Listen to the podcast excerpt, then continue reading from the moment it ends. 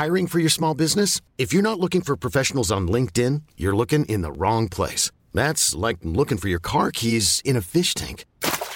LinkedIn helps you hire professionals you can't find anywhere else, even those who aren't actively searching for a new job but might be open to the perfect role. In a given month, over 70% of LinkedIn users don't even visit other leading job sites. So start looking in the right place. With LinkedIn, you can hire professionals like a professional. Post your free job on linkedin.com slash achieve today.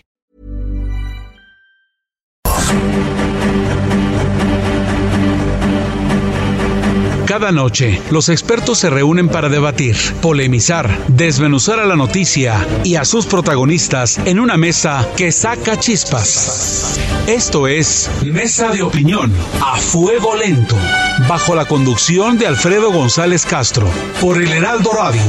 Iniciamos.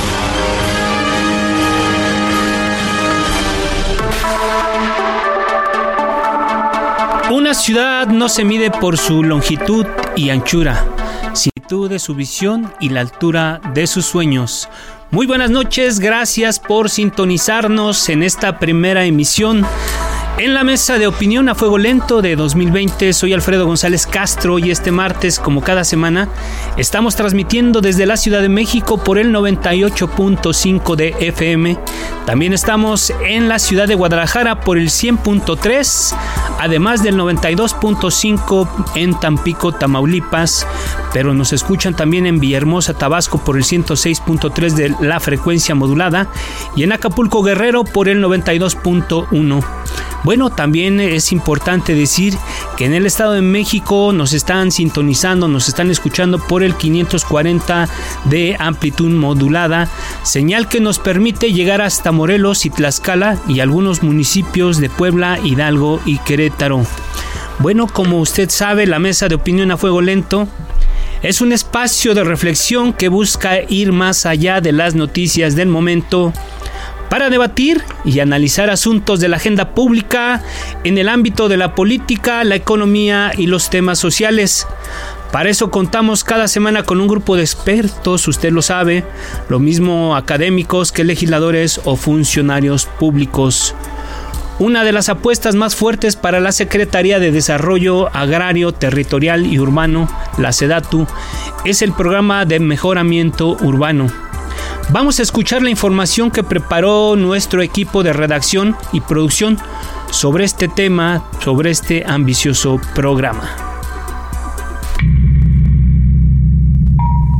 El programa de mejoramiento urbano forma parte de los compromisos del gobierno federal para saldar la deuda histórica con los sectores más vulnerables del país. El objetivo principal de este programa es mejorar las condiciones de vida de comunidades de escasos recursos y colonias con alto índice de marginación y violencia, rehabilitando espacios públicos y viviendas. Como responsable de las tareas, el 28 de febrero de 2019, la Secretaría de Desarrollo Agrario, Territorial y Urbano publicó en el Diario Oficial de la Federación las reglas de operación del programa de mejoramiento urbano. El titular de la SEDATU, Román Meyer, habla del compromiso y del trabajo que se está haciendo con este programa en su primer año.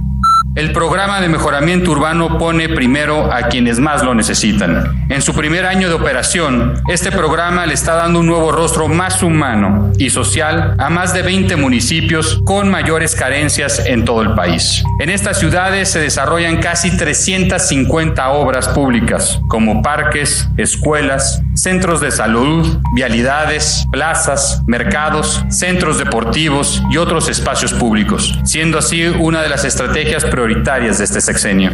Pese a que gobiernos anteriores buscaron construir un mejor entorno para la población víctima de la urbanización centralizada sin conseguirlo, en respuesta nació el programa de mejoramiento urbano a cargo de la SEDATU que busca una intervención integral en materia de mejoramiento de barrios, vivienda y certeza jurídica de la propiedad.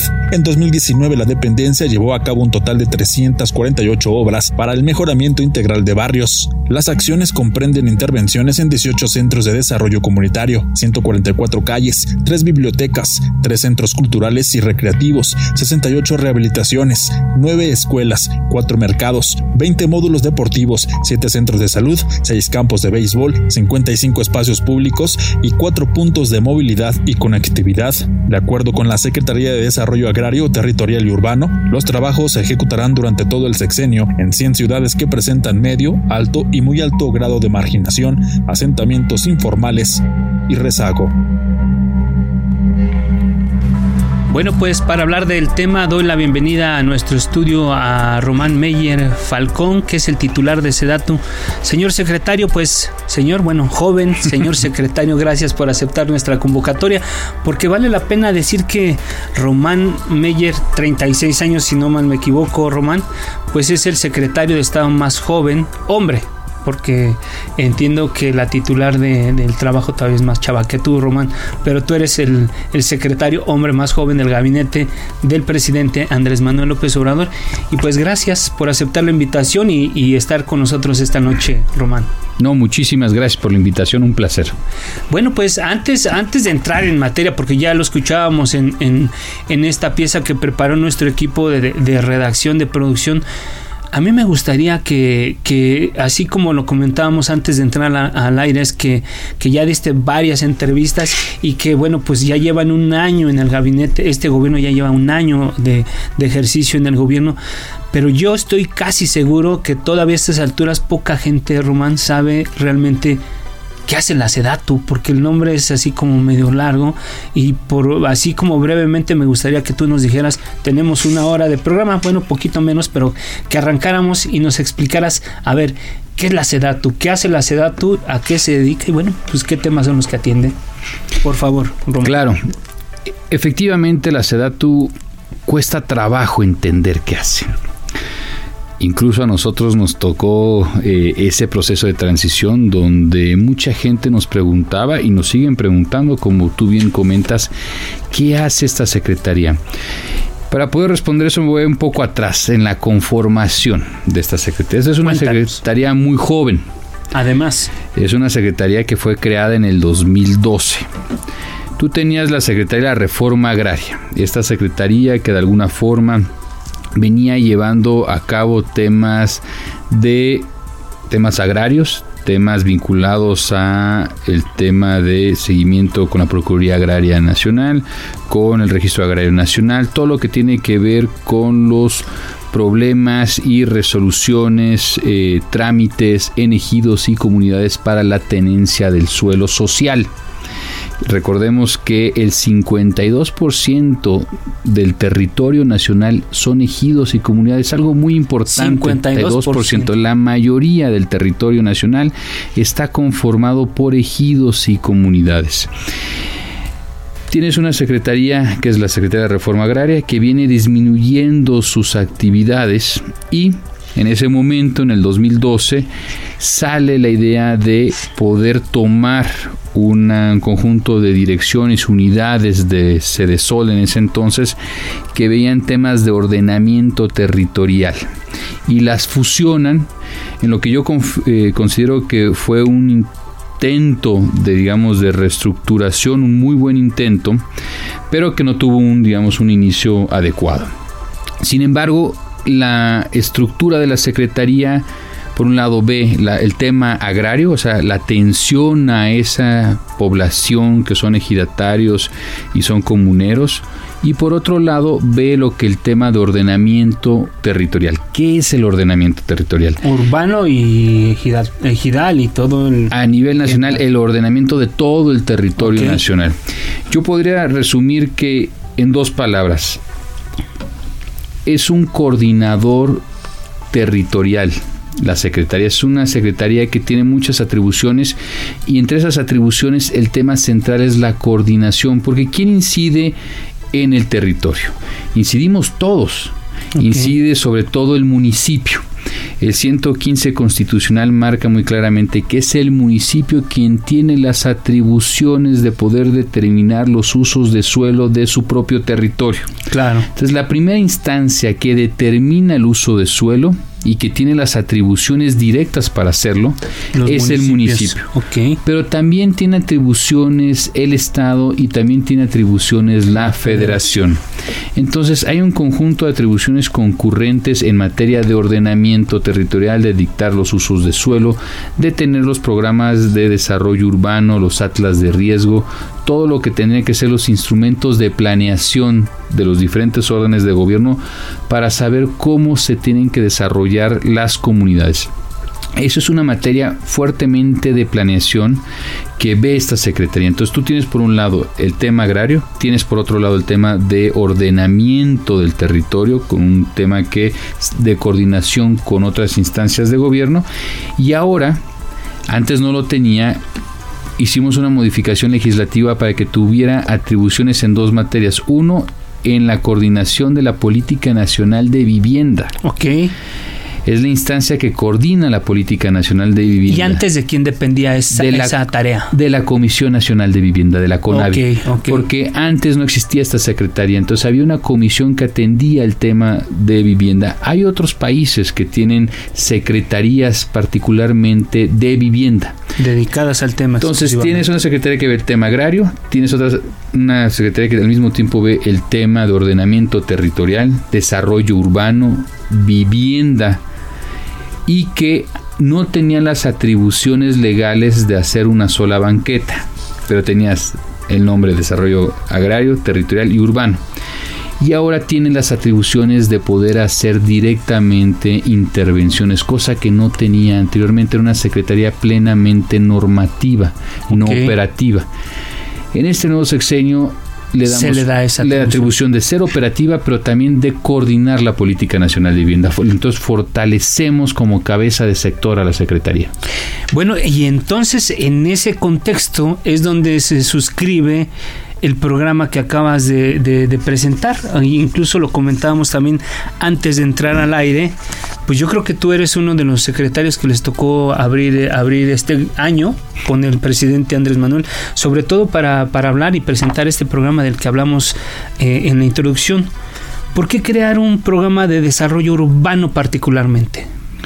Yo creo que por una simple razón la marginación y la pobreza urbana que enfrentamos en el país puede ser de los elementos más ríspidos socialmente en el territorio. O sea, la pobreza urbana que encontramos en México, en las colonias de mayor marginación, colonias que no tienen servicios básicos, agua, luz, drenaje, donde la población no tiene algún documento que sustente que es poseedor legal de ese La territorio. certeza jurídica. Que se encuentra prácticamente a dos, tres horas de los centros de trabajo, eh, donde no hay usos de suelo, donde no hay espacios públicos. Estamos pensando pues en muchas zonas eh, como son la periferia de la zona metropolitana del Valle de México, como nos podemos topar en las periferias de Tijuana. Ese mapa ya lo tienen ustedes. Ese mapa. Ese registro, digamos, de cuántas comunidades, cuántas colonias cuántos eh, eh, núcleos de población se encuentran en esta situación? Claro, digo, esa información eh, ha venido conformándose desde hace varias décadas, tanto el INEGI tiene esta información, otras fuentes de información lo, lo, tienen, y tenemos muy bien detectado dónde se encuentran estos grandes índices de marginación, y es ahí, exactamente ahí, en esas polígonos, en esos barrios, donde lo que busca el programa es cómo estratégicamente podemos hacer intervenciones de forma puntual, con un sentido de ordenamiento territorial, pero también de poder proveer a estas familias, a estas comunidades, espacios que nunca han tenido. Por ejemplo, plazas públicas, mercados, parques, polideportivos, primarias, secundarias, preparatorias, centros eh, de atención de salud, tenemos em, estadios, hemos hecho estadios, pequeños estadios de fútbol o de béisbol, eh, temas de conectividad, eh, muchos de estos lugares son plenamente o casi inaccesibles. Eh, entonces es muy difícil que una ambulancia, la policía pueda llegar a estos lugares. Entonces hacemos acciones de conectividad de estos digamos, polos o estos eh, lugares, lugares estos sitios, estos polígonos a los principales mecanismos de conectividad a los centros de las ciudades. Entonces, es un programa que toca el tema de equipamiento, espacios públicos, pero también uno de sus componentes es el primero, el segundo son acciones de mejoramiento, ampliación y sustitución de viviendas. También el índice que tenemos en carencia ya sea por eh, equipamiento, falta de servicios básicos, por aspectos de hacinamiento de las familias en estas comunidades, en sus viviendas, también las estamos atendiendo con un componente dentro del programa y el tercero es dotar de certeza jurídica a estas familias. ¿Cuántas comunidades se van a beneficiar? Porque entiendo que el programa tiene varias etapas, ¿no? En esta primera etapa, este, este programa que se presentó ahora, ¿a cuántas comunidades va a beneficiar? Este programa que se presentó es el reflejo del trabajo que se llevó a cabo en el 2019. Ok. Eh, nosotros estas acciones las arrancamos en el 2019, el tema de planeación. Eh, cabe la pena recalcar que el proceso de determinar qué acción se tenía que llevar a cabo se hizo de la mano el año pasado, 2019, con el Instituto Politécnico Nacional. Entonces el Instituto Politécnico Nacional nos apoyó para determinar una metodología de evaluación en sitio, para determinar también una cartera de priorización de intervenciones, sabiendo cuáles eran las necesidades específicas de, cada, comunidad, de cada localidad que estamos interviniendo. Eso nos dio las bases para poder conformar los proyectos. Posteriormente la segunda etapa, primero es la investigación en campo, lo que es el diálogo con las comunidades, saber qué es lo que la gente quiere y opina de su propia comunidad.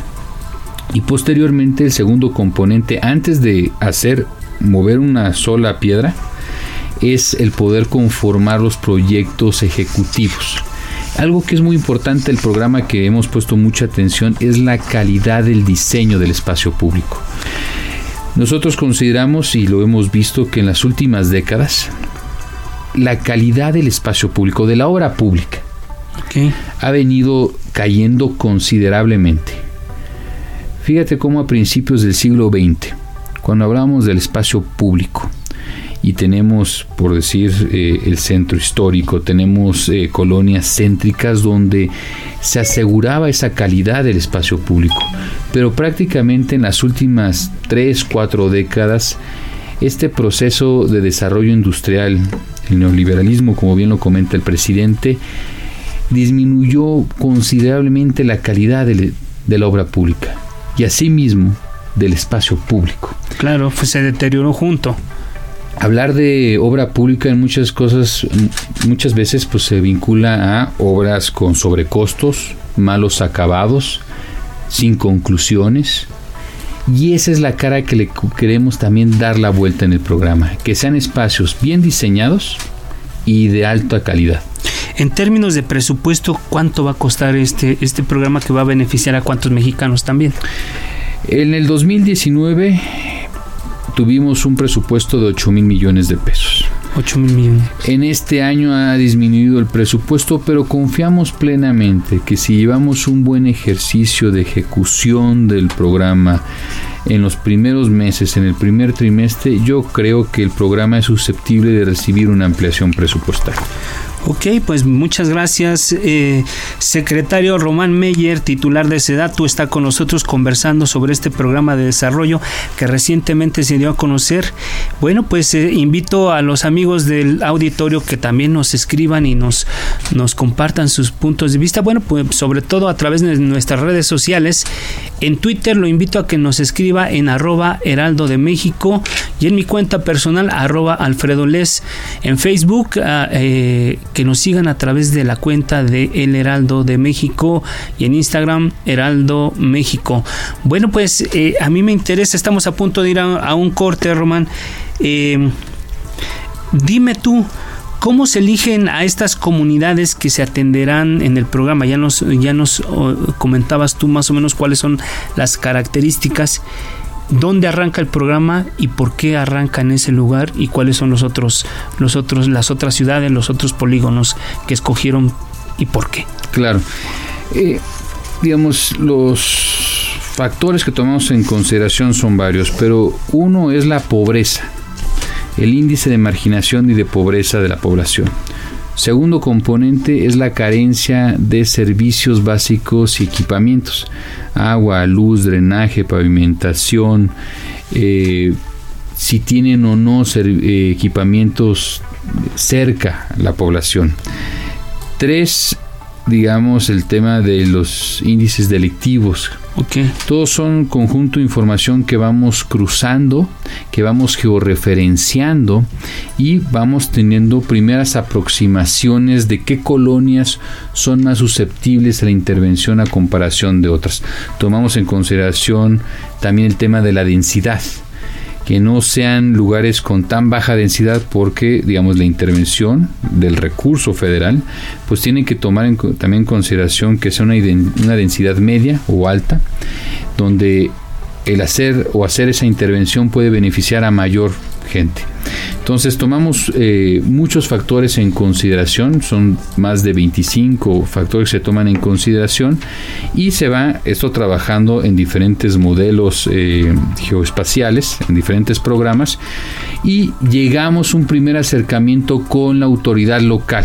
Es muy importante que el primer acercamiento es con la autoridad local y con ellos vamos trabajando en este caso, como te había comentado, lo trabajamos con el Instituto Politécnico Nacional. En este año 2020 lo estamos trabajando con lo que sería la Universidad Nacional de México, con la UNAM, con el Instituto de Geografía, es quien nos, en este caso nos está apoyando a hacer el trabajo para lo que corresponde en el 2020 las ciudades. ¿Cuántas ciudades me, comentaste que iban a hacer o cuántos polígonos? Nosotros en el 2019 fueron 16. 16. Y ahora eh, en para el 20. para el 2020 estamos buscando por arriba de esa meta. 17. 17. 18 ciudades. Y se, se, se, escogen de acuerdo a estas características, porque se hacen estudios muy profundos para... Pero siempre eh, en el terreno de la política, Román, siempre se piensa en la suspicacia. Claro. Eh, ¿Hay algún interés político que influya para que ustedes tomen la decisión de a qué comunidades beneficiar? No, ninguno, en absoluto. Es más, yo podría decir que la gran mayoría de las ciudades en donde estamos en las intervenciones no están administradas por Morena ni nada por el estilo, al contrario.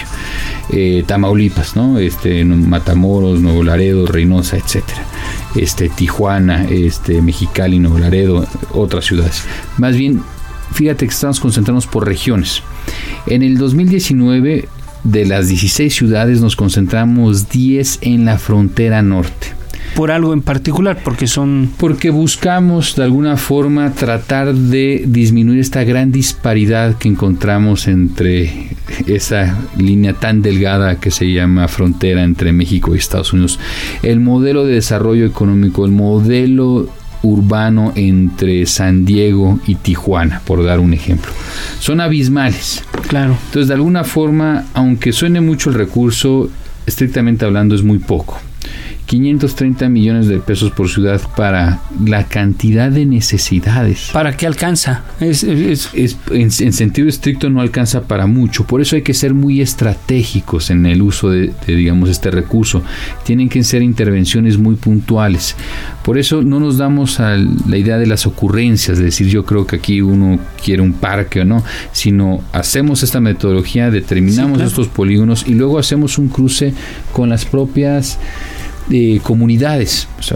nos entrevistamos con ellos, hacemos mesas de trabajo, hacemos comités participativos para saber cuáles son sus necesidades y posteriormente nos damos a la tarea de hacer todos los proyectos ejecutivos para poder ya arrancar el proceso de licitación y de obra pública. Claro, porque eso implica de, en algunos casos iniciar cosas de cero. Todas. Un mercado, un parque. Todas, en la gran mayoría son obras de cero. Eh, las rehabilitaciones no son tantas las que tenemos. Incluso yo podría decir que en muchas ocasiones las rehabilitaciones toman más tiempo que las construcciones completamente nuevas.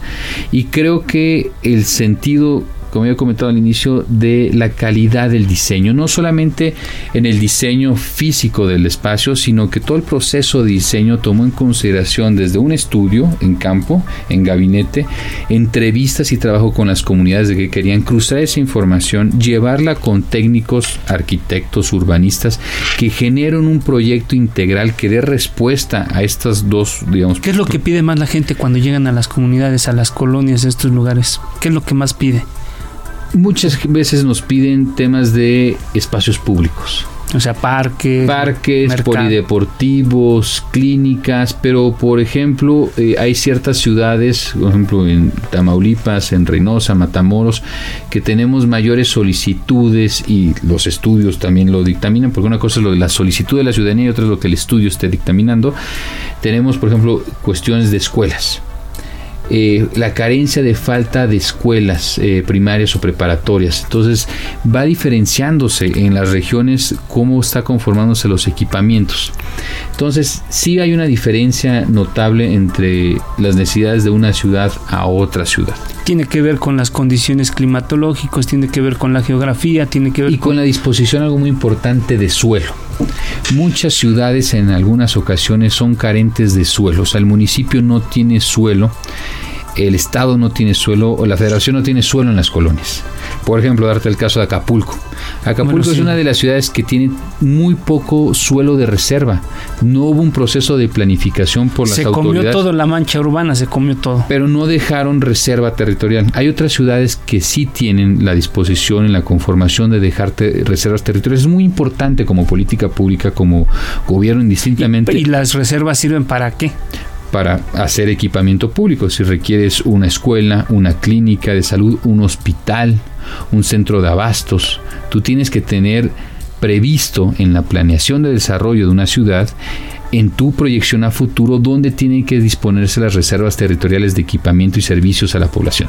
Y este es uno de los problemas que han encontrado ustedes. Ese es uno de los problemas que hemos encontrado efectivamente a lo largo de digamos, el trabajo que hemos hecho ya en el 2019 y te toma yo el caso de Acapulco, que es una ciudad donde la carencia de espacios y reservas territoriales nos hemos dado la tarea de hacer intervenciones de rehabilitaciones prácticamente, porque no hay suelo vacante, que es otro de los grandes problemas a nivel nacional en el desarrollo urbano, tanto como en la política de vivienda, que en muchas ocasiones la carencia de suelo y que sea con una vocación pública encarece completamente tanto los servicios, los equipamientos y asimismo la vivienda. Claro. O sea, ¿qué dictamina los costos de la vivienda? del suelo en muchas ocasiones. Ok, gracias Roma. Pues parecería que hablar de desarrollo urbano es un, un, tema como medio etéreo, pero yo creo que está más cerca de la gente de lo que uno se imagina. Vamos a un corte y regresamos. Gracias.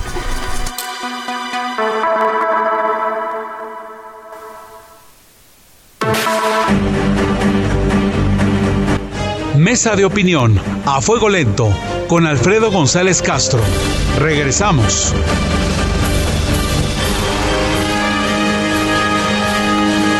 Ahora sigue en la polémica con Alfredo González Castro y su mesa de opinión a fuego lento por el Heraldo Radio.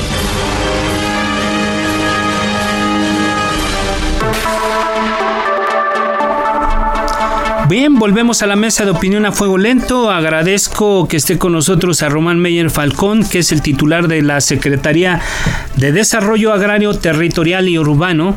Y bueno, ayer en el municipio de Ayala, en el estado de Morelos, se entregaron obras públicas terminadas como parte del programa de mejoramiento urbano.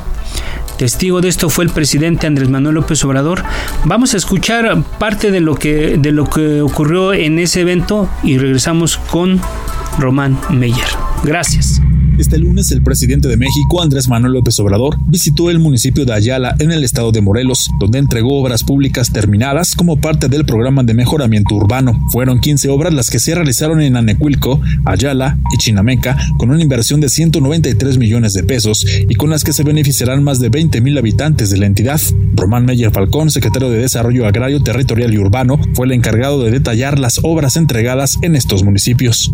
Con una inversión federal histórica cerca de de 200 millones de pesos, en los últimos cuatro meses se han desarrollado 15 obras de mejoramiento urbano, contemplando la cabecera municipal de Ayala, así como las comunidades de Anenecuilco y Chinameca. A través de un proceso licitatorio transparente, con proyectos arquitectónicos profesionales y materiales de muy buena calidad, se han rehabilitado las tres principales plazas públicas del municipio, la avenida de acceso Lázaro Cárdenas, así como las calles Independencia, Ayuntamiento y Zapata. Se renovó el lienzo charro, la explanada principal y su kiosco de la cabecera municipal de Ayala, mientras que en Chinameca también se intervino en la plaza principal. El presidente Andrés Manuel López Obrador reconoció por su parte la labor realizada en Ayala y se comprometió a dar continuidad al programa.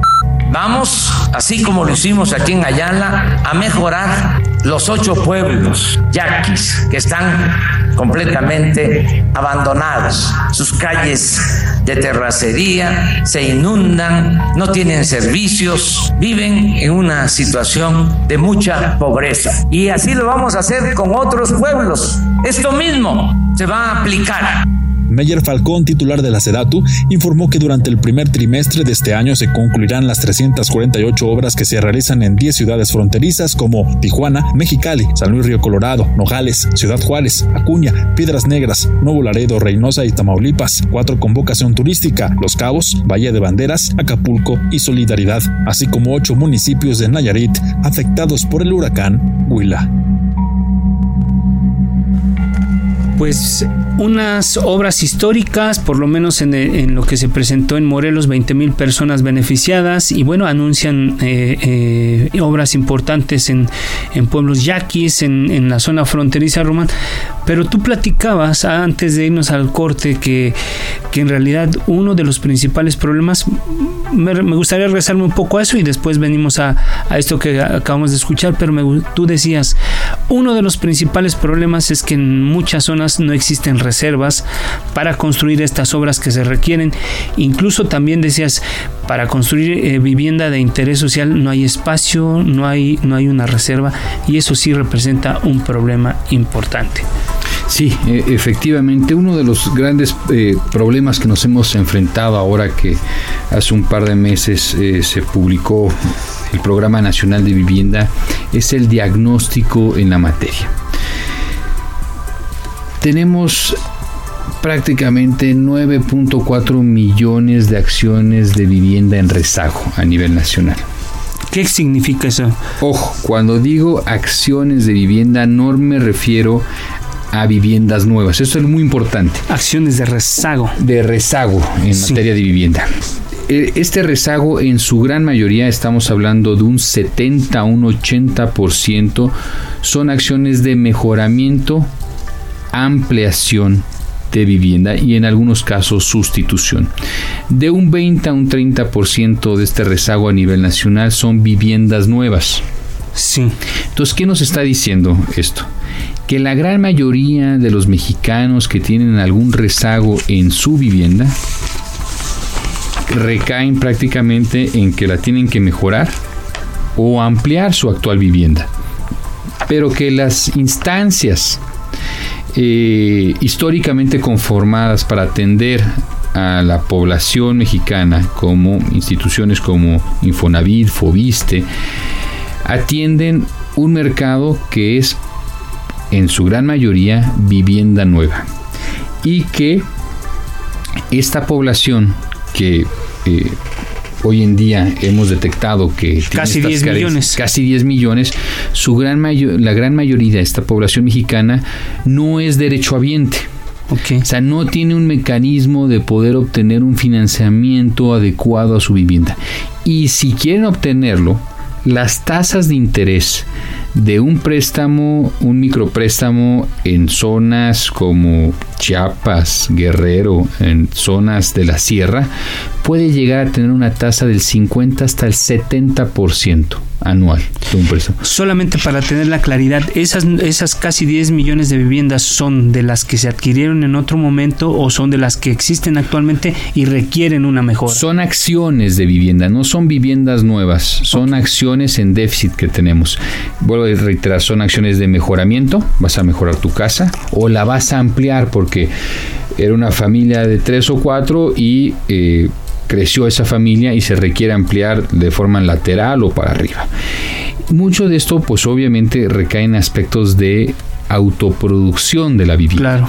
Entonces el mensaje que nosotros ponemos como Estado mexicano, como gobierno federal, es decir, allá afuera hay un déficit de en el orden de 9.4 millones de acciones, en un 70% es una población que requiere mejorar, ampliar su vivienda, pero que es un porcentaje muy importante no son derechohabientes y que no existen las instancias, las instituciones del Estado mexicano que los puedan atender y que nos tenemos que dar a la tarea a empezar a construir esas instituciones, porque esa población también merece que el Estado mexicano en su conjunto también los respalde, porque son población que paga bien, paga tiempo. Tenemos eh, empresas como, por dar un ejemplo, Electra. que da microfinanciamientos a esta población y las tasas son considerablemente grandes y pagan puntualmente. O sea, es una población... Son los mejores pagadores, dicen. Dicen exactamente, son los mejores pagadores. Ya sea a un ejidatario que está lotificando de forma irregular este, lotes para vivienda, son población que merece ser atendida y que históricamente no ha sido atendida. Entonces, prácticamente es el punto central del programa de la Política Nacional de Vivienda. decir, este es el déficit, es esta población y algo muy importante su gran mayoría, la gran mayoría de esta población está concentrado tanto en el centro y sur del país. ¿Y cómo lo van a resolver en este gobierno? ¿Cómo van a resolver ese tema? ¿Cómo atender este, estas acciones de rezago de 9.4 millones? ¿Cómo lo van a hacer? Pues tenemos que empezar como sociedad mexicana a conformar y a construir esas instituciones para que puedan atender a esa población.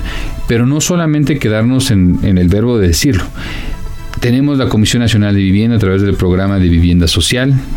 Tenemos, ahora estamos trabajando de forma más colaborativa con los estados para que puedan hacer acceso a recursos que tienen ellos a través del FAIS, que es un fondo de aportaciones, donde también pueden utilizar estos fondos para poder atender a esta población. Tenemos que también sensibilizar a la banca de que la banca también le tiene que entrar. O sea, buscar acuerdos con la banca para que le entren a este tema deberían de entrarle a este tema. Digamos, es una población activa, sí, económicamente a lo mejor está en el sector informal, pero que también tenemos que empezar a construir estos mecanismos de atención para esta población, porque vuelvo a reiterar, es una población que tiene una necesidad y que tiene los mecanismos y que tiene también la solución de cómo pagar. Oye, pues son 9.4 millones, son la población de la Ciudad de México por ahí, ¿no? O, sea, en el Valle de México, que está, bueno, en el Valle de México llegamos a 20 millones, si no me recuerdo, pero bueno, en el es una parte importante de población, casi 10 millones de personas, y ese es un tema importante y, y bueno, lo que me lo que escucho es que ¿El gobierno ya tiene en este momento un proyecto concreto para atender este tema o lo están construyendo? Lo estamos atendiendo, pero dado las necesidades tenemos que ampliar las acciones, tenemos que hacer un trabajo colaborativo como sociedad mexicana.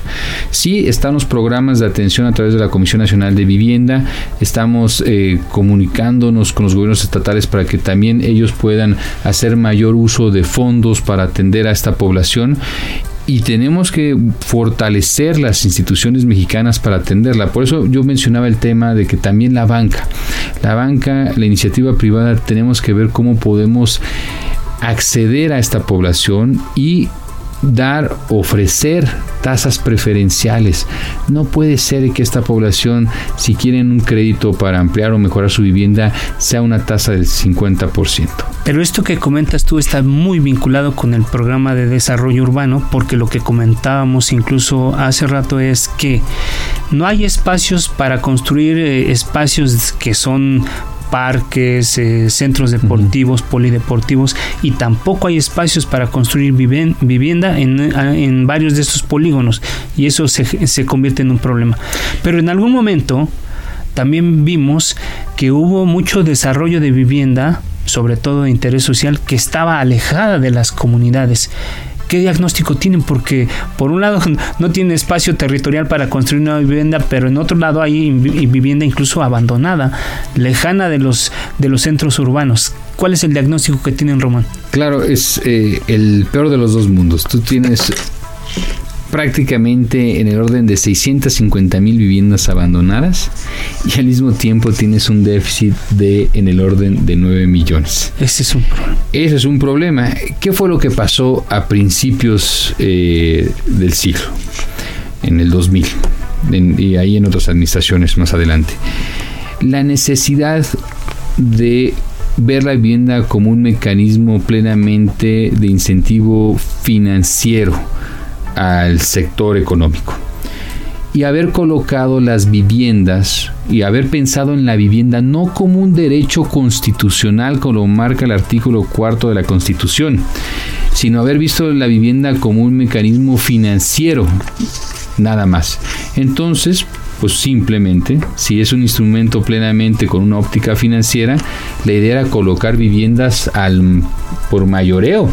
Por eso teníamos estas fotografías de el modelo fordista de la vivienda. Sí, claro. Como cajitas de zapatos 20 mil viviendas o 2 mil viviendas, todas igualitas. Ahí en la salida a Puebla, ahí en la carretera que nos lleva a Puebla, ahí hay mucho, mucho. En todos lados. Cuadritos como los que están aquí en la cabina de, de radio. Exactamente, con una falta de identidad, de espacios públicos, porque la vivienda tiene que ser también un proceso de identificación como ser humano con tu propia familia. Porque la vivienda, si uno lo conceptualiza como un elemento aislado, pues es el gran error. Es, la, vivienda tiene que verse también como un tema de espacio público y de equipamiento, porque la vivienda no está simplemente flotando en el espacio sino tiene que haber un tema de espacios públicos, equipamiento, comunidad.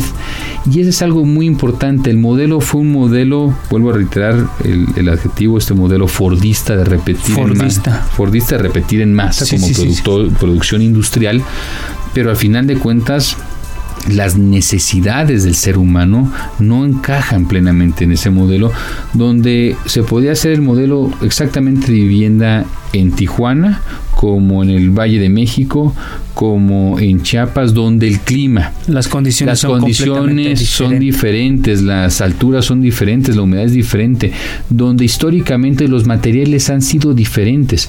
Si uno va, por ejemplo, a Yucatán, la casa maya, la es la casa maya es prácticamente un óvalo y se utiliza mucho la piedra y se usa el techo de dos aguas, la teja. Si uno va a zonas más céntricas como Morelos tienes el adobe. Si tú también vas al, la, al parte norte también tienes otros materiales típicos como el adobe.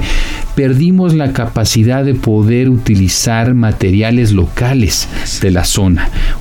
el proceso de industrialización, de utilizar el blog como este elemento para cualquier zona. Para cualquier, y el mismo modelo, que es un modelo que incluso las viviendas no permitían poder tener ampliaciones, o sea, no podrías tú colar una losa arriba porque estructuralmente no fue planeada así la casa. Tú colabas otra losa y se tiene para abajo. Se cae. O sea, y la disposición de las lotificaciones no permite hacer un crecimiento lateral. Entonces es una vivienda que es inamovible, que no tiene identidad, que no tiene identidad en el conjunto, con unas grandes carencias de espacios públicos y todavía a dos horas, dos horas y media de los, centros, Y entonces en este momento tenemos 650 mil viviendas abandonadas. ¿Qué va a pasar con ellas? ¿Cómo las van a recuperar? Porque el dato que yo tenía es que incluso en algunos espacios pues el crimen organizado y hasta la policía local se ha adueñado de esas propiedades y las rentan por cualquier cosa. Entonces pues son de ellos o no son de nadie pero alguien está aprovechando esos espacios para lucrar ilegalmente con con las casas abandonadas. Es un tema eh, muy complejo porque no solamente son casas abandonadas, son comunidades abandonadas. Em, algo muy interesante cuando hemos hecho los recorridos en campo. Vemos que el patrón cuando se abandona la vivienda, se abandona a lo largo de la calle. ¿Eso qué quiere decir? Cuando una vivienda es abandonada, lo más susceptible es que el vecino inmediato también lo abandone y es como un efecto dominó. En cadena, una reacción en cadena. Van abandonándose. Si un vecino se va, el de enfrente se va, el otro ya lo invadieron, luego se vuelve a ir. Entonces se van despoblando como efecto dominó. Y, con que vaya pasando eso dentro de algunas comunidades, se va repartiendo a lo largo de las manzanas. Permea en toda la comunidad. Permea y de repente cuando uno va, por ejemplo, a ciudades del norte del país, es una escena trágica, parece que estás en medio estás en medio de una guerra. Es un pueblo fantasma, casas eh, quemadas, baleadas, eh, donde se han quitado las puertas, las tuberías, los baños. Todo se roba. Eh, que ya está en un estado que pues, prácticamente no vale nada, donde a lo mejor en algunas ocasiones los servicios básicos nunca se municipalizaron. Eso quiere decir que nunca llegó agua, que el drenaje no funcionó, que el, municipio no se conectó, no conectó el, este, y además desarrollo. Alejados de, cualquier centro de trabajo. y del transporte público. Entonces, cuando una familia de esos estratos gasta prácticamente una tercera parte de su sueldo, alguien pues que gane 8 mil pesos mensuales y tenga que pagar por, eh, digamos, la hipoteca de esa casa 2.000, 2.500. Y aparte tenga que pagar otros 2.000 en transporte público para ir y venir. Y luego son dos horas, dos horas y media de viaje. Pues porque ¿por qué te tendrías que quedar ahí? Eh, oye, entonces, eh, como decías tú, es el peor de los mundos para esa gente. O sea, el dinero, el, tiempo y todo lo que tiene que desembolsar, pues es lógico, la gente no va a vivir lejos. Y es el problema, eh, y es una afectación no solamente para la ciudadanía, para el país, sino para los trabajadores. O sea, es el recurso de los trabajadores que se perdió plenamente, que generó problemas de seguridad, eh, comunidades que se fueron abandonando. Y ese es uno de los grandes temas. Y por eso es que hemos conformado el programa de recuperación de vivienda abandonada en colaboración con el Infonavit. Acaban de suscribir un convenio. ¿En qué consiste ese este convenio? Este convenio que hemos eh, conformado con Infonavit, sabiendo que Infonavit es la instancia que mayor créditos eh, da a nivel nacional, eh, de las principales, la cuarta hipotecaria más grande a nivel este, mundial.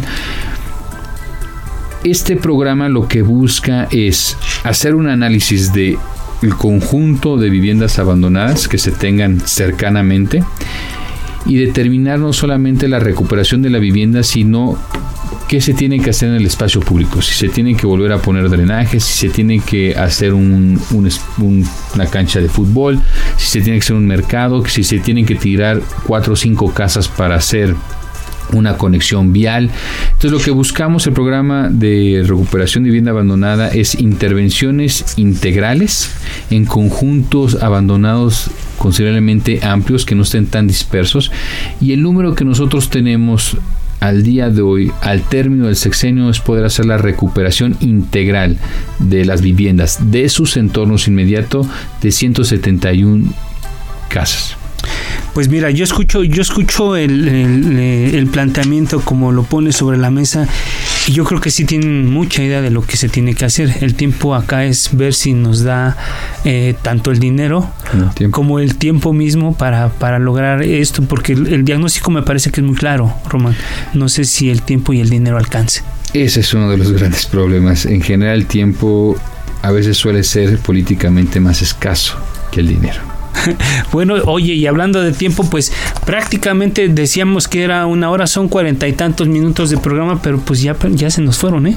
O sea, ya se nos fueron, pero no puedo dejar de preguntarte porque incluso en alguna conversación que tuvimos en otra mesa, tú decías que, pues sí, la SEDATU mucha gente no sabe, no sabe qué, o muchos no, no saben a ciencia cierta qué es lo que hace la, la SEDATU, pero cuando todo mundo escucha hablar de ese dato siempre piensa en una cosa que los va a seguir o los ha perseguido desde que arrancaron este gobierno que se llama la estafa maestra que la estafa maestra pues es algo que eh, un escándalo que surgió incluso fue de los primeros escándalos de, corrupción de malos manejos de, que incluso la exsecretaria de, de, tu, tu antecesora está, está actualmente en la cárcel precisamente por este tema. Y lo que me gustaría preguntarte es si ya entregó la SEDATU toda la información relacionada con este tema y, cuál es la cifra al final que se desvió a través de, esto que se, que se hizo, estas irregularidades, estos actos de corrupción. Mira, nosotros cuando entramos eh, como funcionarios públicos eh, nos hemos dado a la tarea de responder y colaborar con todas las instancias eh, que nos han solicitado la información. Es la Secretaría de Función Pública, con la Auditoría Superior de la Federación. Eh, prácticamente son estas dos instancias con la Fiscalía General también, estas tres instancias con las que de forma independiente nos han venido solicitando información. Entonces, qué bueno que me haces la pregunta porque son estas instancias las que tienen las atribuciones y las competencias de hacer las investigaciones previas. Nosotros hemos levantado actas circunstanciadas eh, en muchas ocasiones de carencia de información, de información que no se nos entregó, que no encontramos. Pero quienes han realizado realmente adentrarse a estos temas, pues han sido estas instancias. Nosotros hemos entregado toda la información, este desde que hemos entrado, sobre todo en los primeros meses era cuando concluyó ya la entrega de la información o todavía o les va requiriendo o les se, va requiriendo digamos por años fiscales. Ahora incluso las nuevas auditorías que es un procedimiento normal en cualquier secretaría ahora ya están entrando las auditorías eh, normales de, de, seguimiento a cada uno de los programas. Nos están ya solicitando del 2019 cuando ya nosotros ya llevamos un año. Entonces, digamos, ya están, entrando las solicitudes de las autoridades convencionales que todas las secretarías tienen que pasar para sus programas. Pero nosotros ya hemos entregado absolutamente toda la información. Ya tienen ustedes... Que nos han solicitado. Claro, ya tienen ustedes la cifra del presupuesto desviado, un monto... Pues mira, eh, esa es una tarea que no nos compete a nosotros. Eh, ahí hay una información periodística que se hizo en la materia, pero yo creo que es una, un tema que tendrá que resolver y en tal caso dar eh, de forma puntual tanto la Auditoría Superior de la Federación como la Secretaría de la Función Pública. Y ustedes tienen la esperanza, pues, sobre todo ahora que estamos en el tema de que, ha sido eslogan de este, de este gobierno, el tema de la austeridad y buscar la manera de, de allegarse de más recursos, ¿creen ustedes que se puede recuperar lo que en su momento se desvió a través de esta cosa que se, se denomina la estafa maestra o ya es... Pues mira, Ahí vuelvo a reiterar, creo que la respuesta lo tendría que dar la Secretaría de Función Pública o la Auditoría Superior de la Federación. Yo no sé si ellos puedan volver a recuperar o se pueda recuperar este, este recurso. Yo creo que sería importante hacer un ejercicio en la materia y esperemos que nos puedan dar una buena respuesta pronto. Ok, pues gracias Román. Bueno, ya estamos prácticamente a, dos minutos de, de cerrar esta, esta conversación y me gustaría que a manera de conclusión pues nos dijeras con qué, con qué te gustaría cerrar esta participación sobre particularmente sobre este tema del programa que recién presentaron arrancando el año. Pues mira, yo creo que este programa más que nada da un mensaje político a las comunidades en decir que aquellas comunidades donde históricamente han sido olvidadas, donde el Estado mexicano ha sido ausente y que en muchas ocasiones terceros entran en estos territorios, llámese crimen organizado, es una, un mensaje también político a estas comunidades, es decir, el Estado regresa a estos eh, polígonos, a estas áreas olvidadas, hace presencia y hace presencia de una forma también muy simbólica, con espacios públicos de muy alta calidad donde no escatimamos, eh, donde hacemos obras con acabados que te puedes encontrar en Avenida Reforma, en el centro histórico, los mismos mobiliarios, las mismas luminarias, es más, hasta los mismos arquitectos podría decir, son los que están haciendo estas intervenciones ahí donde es tierra de nadie. Pues qué bueno que lo dices porque como decía un filósofo que no me acuerdo, las ciudades se iluminan para nuevas proezas. Gracias, Román. pues llegamos al final de este programa. Agradezco al titular de la Secretaría de Desarrollo Agrario, Territorial y Urbano por su tiempo y confianza en este espacio. Y bueno, pues a los amigos del auditorio los invito a que nos acompañe este jueves, también a las 10 de la noche, a la mesa de opinión en coproducción con la silla rota, con mi compañero, colega y amigo Jorge Ramos. Bueno, llegamos al final de esta emisión y agradezco a quienes hacen posible este espacio, Isaí Robles en la información, Jesús Espinosa en la redacción, Orlando Oliveros en la producción y a Gerardo Juárez en los controles técnicos. Muy buenas noches, descansen.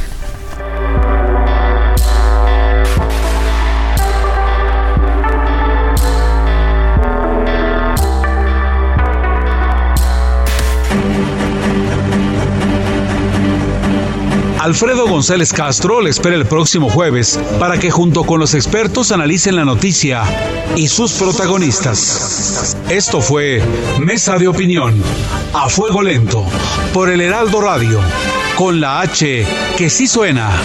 Hasta entonces.